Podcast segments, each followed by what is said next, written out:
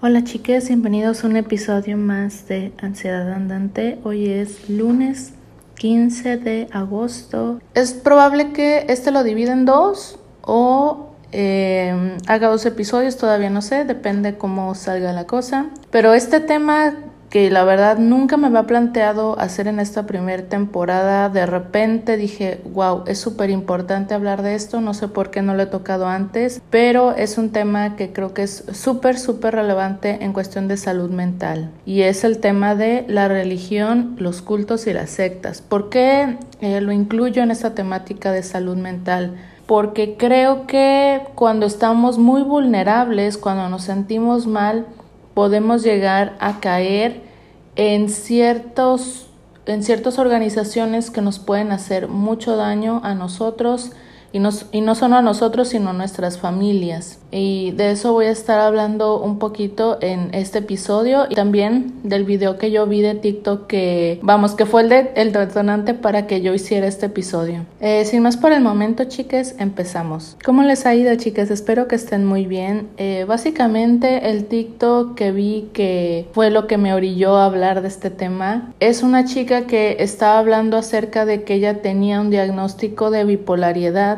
y que estaba tomando medicamentos, pero como que ese diagnóstico no había sido muy correcto y que ella después de haber buscado muchos especialistas decidió pues pedirle a Dios que la sanara y que a partir de que ella pidió mucho a Dios, todos sus problemas eh, mentales eh, fueron resueltos y que ella se siente mucho mejor. Yo como una persona que alguna vez fui muy católica y estuve en grupos religiosos, aunque no lo parezca, sí, sí estuve cuando yo era chica. Quiero hablar un poco de mi experiencia en relación a esto y no como una manera de descalificar la religión. La verdad yo he tenido muchas etapas con la religión, pues básicamente tus papás te obligan a ir a misa, entonces tú crees que eso es lo normal, que es lo que debes de hacer, no cuestionas mucho porque estás muy chico como para estar cuestionando y luego empiezas pues a crecer, a, a cuestionar un poco las cosas. Yo me acuerdo que tuve una época de mi adolescencia donde yo estaba súper rebelde, donde yo decía, no creo nada de eso que ustedes me enseñaron y no sé qué, no creo, se me hace como muy absurdo y que no sé qué. Pero luego tuve una etapa donde tuve un novio, que mi primer novio era súper religioso, que me dijo que me metiera a un grupo dentro de la religión católica.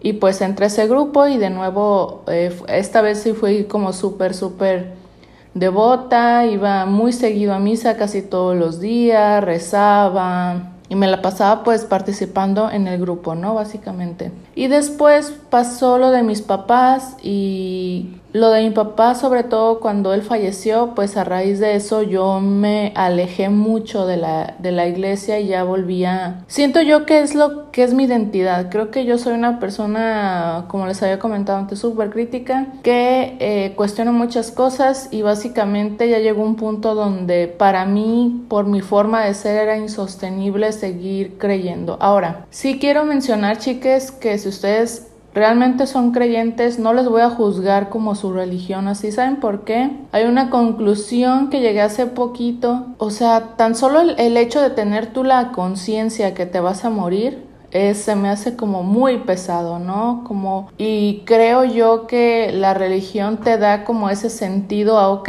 este, cuando yo me muera, pues me voy a ir y voy a ver a mis seres queridos que fallecieron, ¿no? Que creo que eso lo manejan muchas religiones, ¿no? O sea, si tú eres una persona buena, al final vas a ver a tu familia, este, incluso algunas religiones mencionan que tus mascotas también van a estar ahí. Como que te ayuda a no sentirte tan mal, a tener un cierto propósito y a pensar, bueno, ok, este, esto no es el final, ¿no? Y creo que eso le puede dar paz y tranquilidad a muchas personas. Yo no estoy discutiendo eso, chicas, en este episodio no voy a poner eso a debate, simplemente que quiero hablar acerca de los riesgos que puede haber para poder identificarlos y saber qué hacer, ¿no? Básicamente eso, sobre todo en el caso de las sectas. No digo que en las religiones no exista, pero un poquito más enfocado en las sectas y en la religión en cuestión ahorita de algo que quiero abordar eh, otra vez retomando el video, sé que explico súper mal, la verdad, porque problema pasa un tema, luego al otro, luego regreso. Entonces,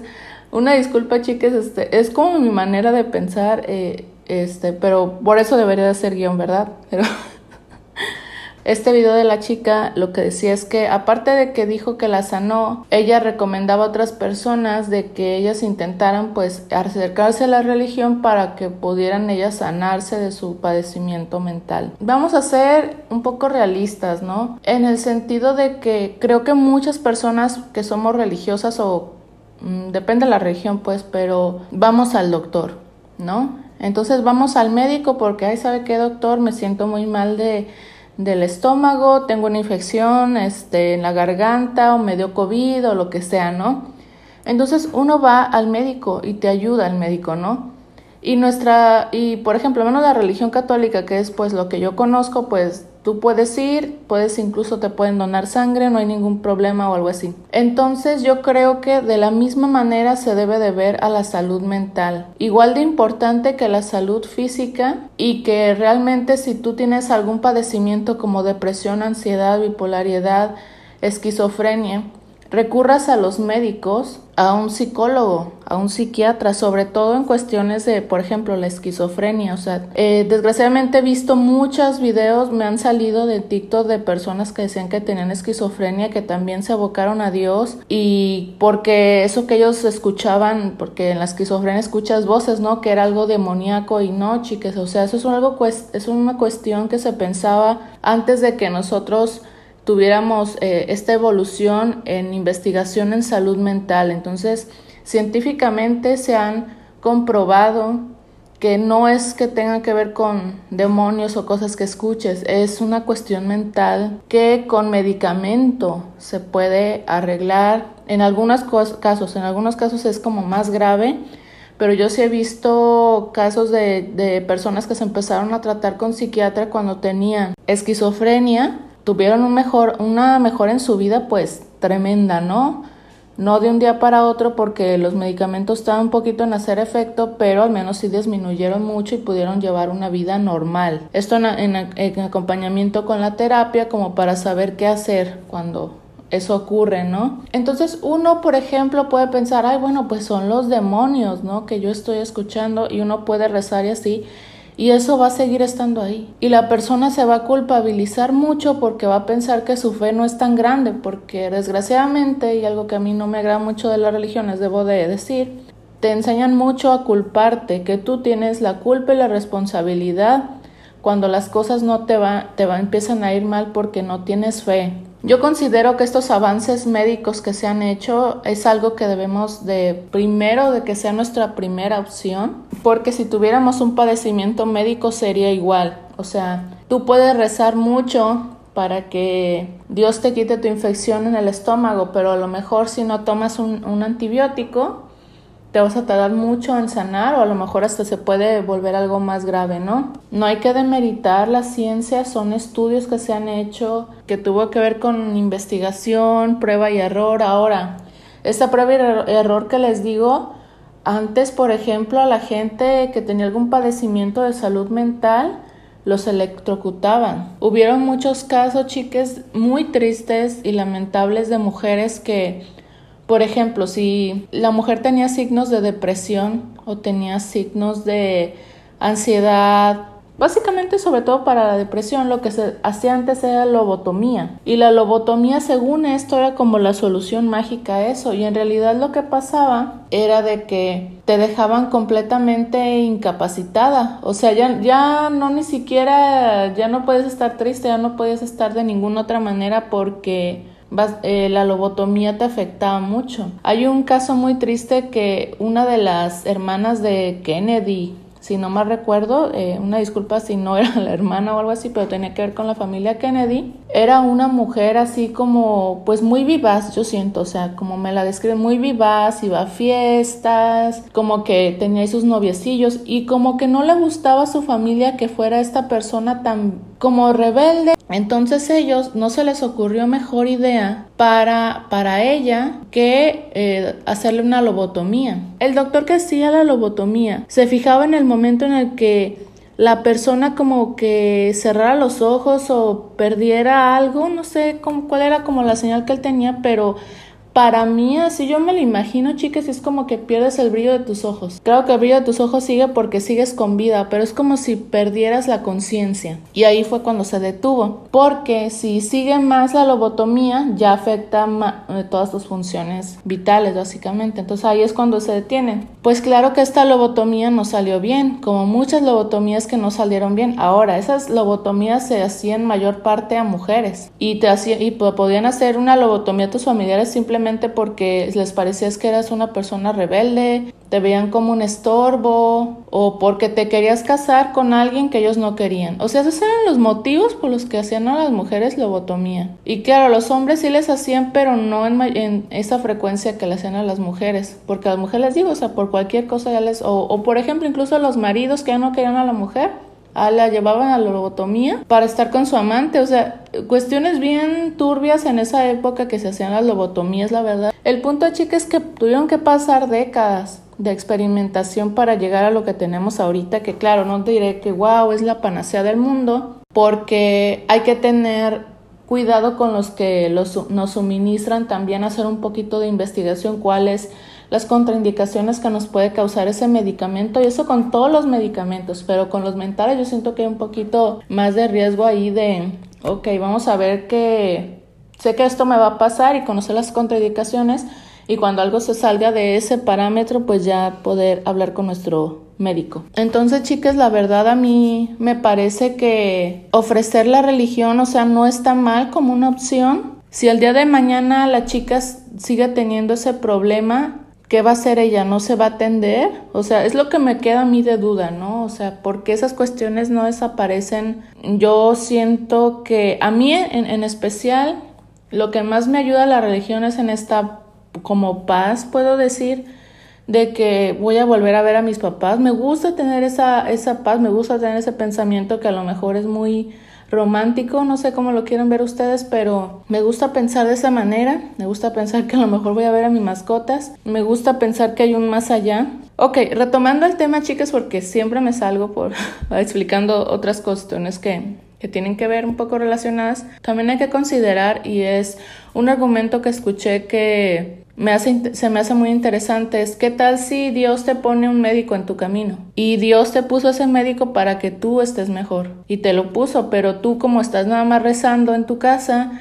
y no sales a tratarte, pues nunca vas a ver ese médico que Dios te puso en tu camino, ¿no? Entonces, también ese argumento como que me gusta, me gusta pensar de esa manera. ¿Cuántas personas no han muerto simplemente por, eh, por esta religión que no permiten las transfusiones de sangre, no? Y eran personas que se pudieron haber salvado de una manera tan sencilla, pero a lo mejor tienen una creencia muy fuerte, dirán, no, pues es que es lo mejor, pero... Ok, retomando el tema y lo que quiero abordar enseguida es acerca de las sectas. Yo cuando era chica yo pensaba que las religiones eran las buenas y las religiones eran como estas instituciones que llevaban mucho tiempo y eran más legítimas, todo bien con ellas y las sectas eran como organizaciones súper chiquitas, este, que no eran verdad y nada más engatusaban a la gente, ¿no? Todo esto que les voy a comentar es algo que he escuchado de un creador de contenido que se llama Ley Antisectas, que lo pueden encontrar en YouTube. Les voy a decir más o menos un poco de su historia y de las conclusiones que él ha llegado por sí mismo.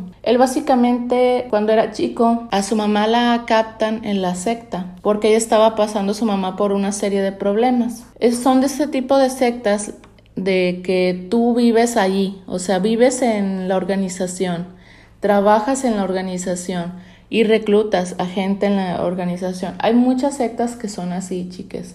Esas son las más peligrosas, porque tú puedes llegar así nada más porque te sientes mal y crees que a lo mejor tienes cierto como poder mental para resistirte, puedes llegar con una mente muy cerrada, pero utilizan ciertos métodos que ya los han perfeccionado de alguna forma para, para que realmente creas en ellos, para que creas que es una solución o que si el líder es una persona muy carismática que creas en él. ¿No? Y se empiezan a dar una serie de cuestiones de que tú al principio vas y luego ya te empiezan a envolver más. Bueno, el punto es de que uh, el creador de contenido de ley, ley antisectas así le pasó, ¿no? Fue, su mamá se sentía como mal, empezó a meter su mamá, a toda la familia, a la organización, empezaron a vivir ahí, a trabajar ahí y él creció en ese ambiente viendo que había una serie de cuestiones con derechos humanos que estaban mal, eh, por ejemplo, los tenían trabajando sin darles como un sueldo, o sea, el sueldo era como que estar ahí. Y él pudo salir de su organización con mucha dificultad, pero su familia sigue ahí, su familia lleva años en esa organización. Y es una organización grande en su país que ha reclutado a mucha gente y él a partir de que se salió pues se sintió muy deprimido por esta cuestión de que te enseñan como que a depender mucho emocionalmente de la organización y te sientes muy solo cuando no estás ahí, que es parte de todo, todo el juego mental que hacen para que quieras seguir ahí. Y pues él con el tiempo ya, se, ya empezó a hablar acerca del tema, ha entrevistado a muchas personas que salieron de sectas y básicamente escuchas tú las historias y es lo mismo en casi todas las historias, básicamente entras y si estás ahí desde chico es mucho más difícil que te salgas porque es como que no conoces a otra cosa. Entonces es muy difícil que quieras salir de algo que te metieron hasta el tuétano, o sea, que te lavaron el cerebro completamente. Entonces, chicas, es muy importante que tengamos mucho cuidado con estas organizaciones porque no buscan algo bueno y ya hemos visto incluso organizaciones de ese tipo que se terminan matando todos o terminan robándole propiedades a la gente, terminan sacándoles todo el dinero que tienen. Y ahí siguen algunas organizaciones así. Eh, ay, no, es que no me acuerdo del nombre del, del de ley antisectas, pero él ya en su país ha como logrado ayudar a la gente para que denuncie y por medio de la denuncia que esa organización cierre completamente y meter a los líderes a la cárcel, ¿no? Es por eso que él ha tenido como muchas amenazas porque pues todas estas personas que no quieren que su modo de vida se, se vea afectado, ¿no? Que su modo de vida es lucrar básicamente con la gente. Y es por eso que él está motivando esta ley que se cree en contra de las sectas, porque al ellos tener como un mecanismo donde puedan operar y digan, ah, es que nosotros somos un culto, nosotros, este, todo bien con nosotros, les permiten cosas que no se deben permitir como el que tengan a gente retenida ahí y desgraciadamente no es en contra de su voluntad, pero ¿qué tal si a ti te doblan tu voluntad y tú ya no puedes decidir por ti mismo? Entonces hay una cuestión ahí de que y los tienen oprimidos y los tienen trabajando sin darles nada y es muy riesgoso que esto ocurra, ¿no? Y que ocurra de manera legal porque se apropian y no te dan nada a ti, o sea, básicamente es, es vas a pagar con esto tu entrada al cielo, ah, pues gracias, ¿no? Pero En fin, chicas, eh, vean el contenido de, él, aprendan cómo reconocer las señales desde el inicio de cómo es, son estas organizaciones y créanme que a mí lo que más me sorprendió es reconocer eh, los, los signos de... Y créanme que lo que a mí más me sorprendió es reconocer varios de esos puntos de las sectas en las religiones. En el grupo de renovación que yo entré, yo llegué a conocer ciertos patrones que también ocurren en las sectas de captación, que es que, digamos, vas y luego te piden que hables acerca de tu vida, que, que digas acerca de tus momentos como más vulnerables.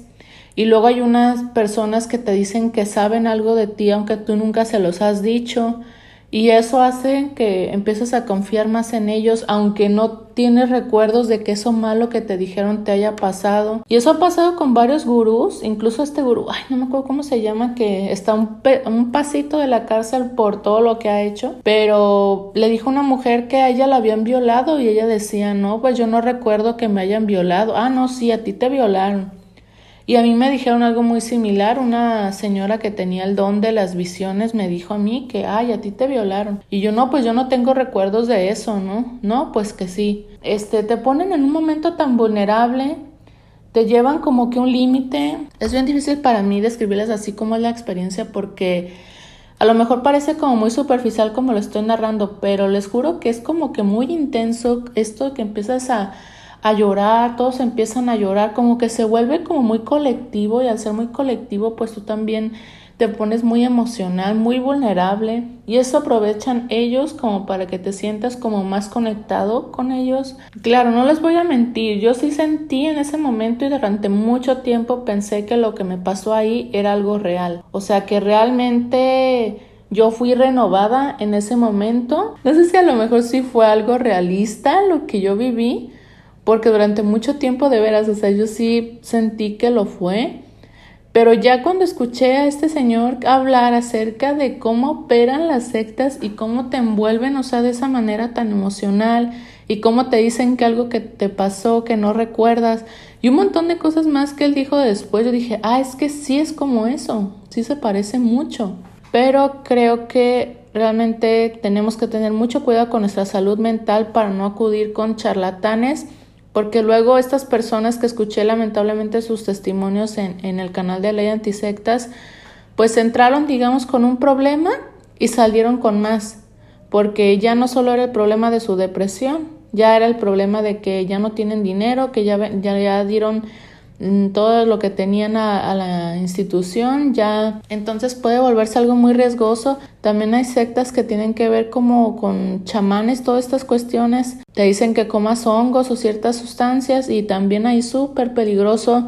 Yo me acuerdo haber escuchado el testimonio de una señora que se puso súper mal, incluso la tuvieron que llevar al hospital, nada más la tiraron así nada más a las afueras del hospital, pero la señora estaba súper mal por por los, los síntomas que te dan. básicamente tú alucinas con esas cuestiones. Entonces a veces la alucinación, pero no es un ambiente controlado o no tiene un especialista, un médico o algo así que te pueda ayudar. Entonces puede ser muy riesgoso sobre todo. Imagínense que estás en el monte súper lejos y te dan a consumir estas sustancias por, con pura gente desconocida entonces realmente es muy peligroso, es un riesgo muy grande, incluso te puede afectar de manera permanente. Queremos solucionar nuestro problema, no hay que descartar la ciencia, no hay que descartar la, psicología, la psiquiatría. Si empezamos a, a, detectar en una organización a la que llegamos porque nos invitó un amigo o algo así, pero empezamos a checar de que hay algo raro, tenemos esa, esa sensación de que